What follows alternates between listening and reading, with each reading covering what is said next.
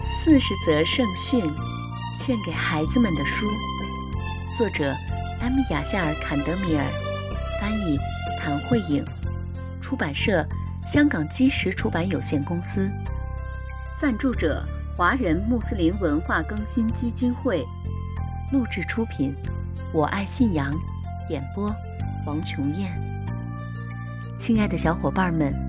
全能的安拉希望他的仆人们生活的幸福愉快，为此，他给我们派遣了先知，为的是告诉我们怎样才能获得幸福的生活。先知是人类的引导者和老师，从第一位先知阿丹开始，一直到最后的先知穆罕默德，愿主赐他平安。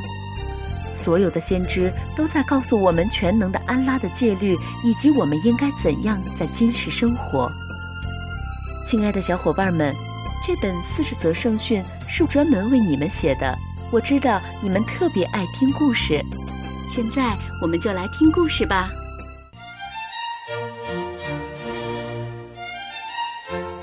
竞赛。胡斯努是个好孩子，但不幸的是，他在一起交通事故中失去了视力。可他从来没有颓丧过。每天，他都设法独立做事，不让自己成为别人的负担。许多次，他都自己一个人从村子去镇上，然后再独自返回。村子里有一个名叫木塔扎的孩子，他很自负。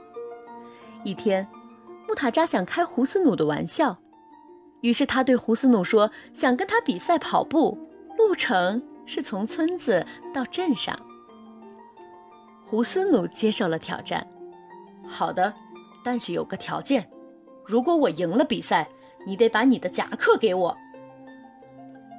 穆塔扎笑了起来，哼，没问题。如果你赢了，你就把这件夹克拿去。胡斯努又说了个条件，由我来决定比赛的时间。穆塔扎想，反正胡斯努是赢不了的，于是就同意了。胡斯努把比赛的时间定在了一个没有月亮的晚上。去镇上的路要穿过一片树林，对胡斯努来讲，白天和晚上是无所谓的。他像往常一样顺利地到达了镇上，但木塔扎却艰难地在树林里跋涉。他摔倒了很多次，树枝划破了他的脸。他因为比胡斯努晚了半个小时到达镇上而输了比赛。可怜的穆塔扎，如果他知道下面这则圣训，他就不会做这样的事儿了。